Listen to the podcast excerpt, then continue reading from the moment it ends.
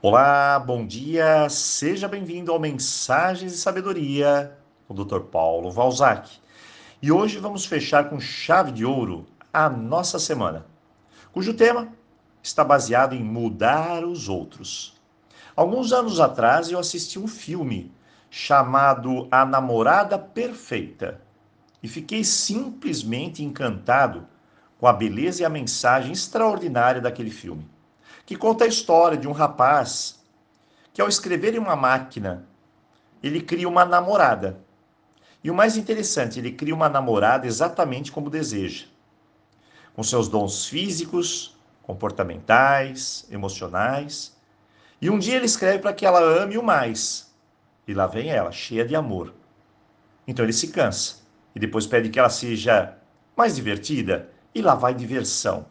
E ele também se cansa. E ele vai mudando aqui e ali. E lá no final do filme, ele decide algo fantástico. Não quer escrever mais.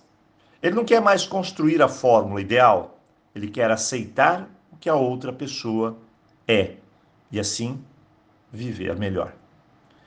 Eu sei que tem muita gente que queria ter essa máquina de escrever para reeditar alguns comportamentos da pessoa que está aí ao seu lado. Alguns diriam: eu só quero mudar um negocinho aqui e outro ali, mais nada. Porém, isso não é possível. A verdade é que dentro de nós tem um negócio chamado insatisfação. Nós somos insatisfeitos por natureza. A insatisfação ela tem duas faces. Se eu olho para ela e me acostumo, eu passo somente a reclamar. Sem ação, reclamo de tudo. Reclamo porque ele faz isso, porque ele faz aquilo, não faz do meu jeito, não é do meu jeito mas eu também posso usar a insatisfação de uma maneira diferente, em buscar mudanças. Não no outro, mas em mim, viver melhor a minha vida. Existe uma verdade maior em se tratando de relacionamentos e pessoas. Nunca vai existir a pessoa ideal. Essa é a verdade. Porque nós não somos perfeitos e nunca seremos.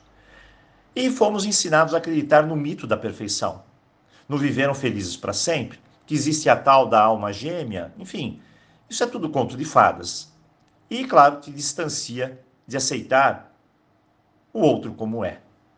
Eu vou te contar uma história. Havia um jovem discípulo que vivia há 10 anos com seu mestre. E num dia desses, o discípulo avisou seu mestre que faria uma jornada em busca da mulher perfeita. E assim foi. O mestre apenas acenou com a cabeça em aprovação. Passado 20 anos, 20, o discípulo retorna, o qual o mestre o recepciona.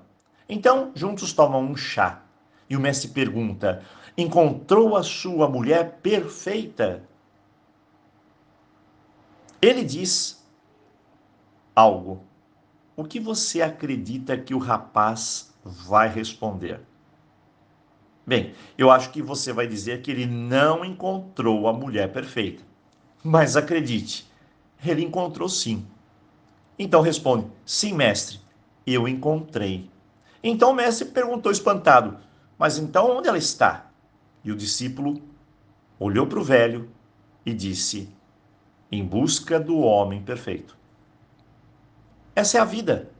As pessoas ficam buscando e buscando pessoas perfeitas, situações perfeitas, filhos perfeitos, e se esquecem do principal: trabalharem para ser melhores.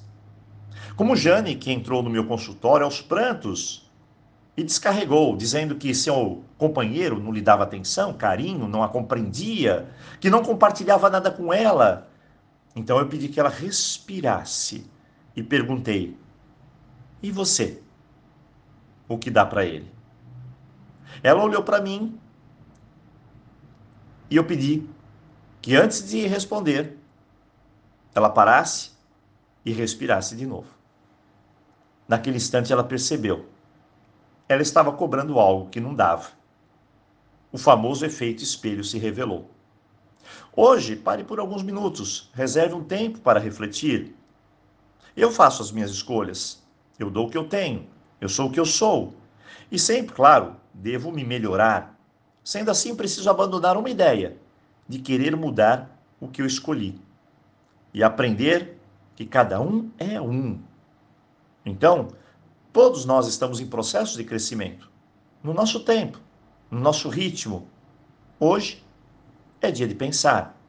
Bom, eu agradeço por você ficar junto de nós essa semana toda e desejo também um tremendo final de semana para você. E claro, aloha! Te vejo aqui na segunda-feira.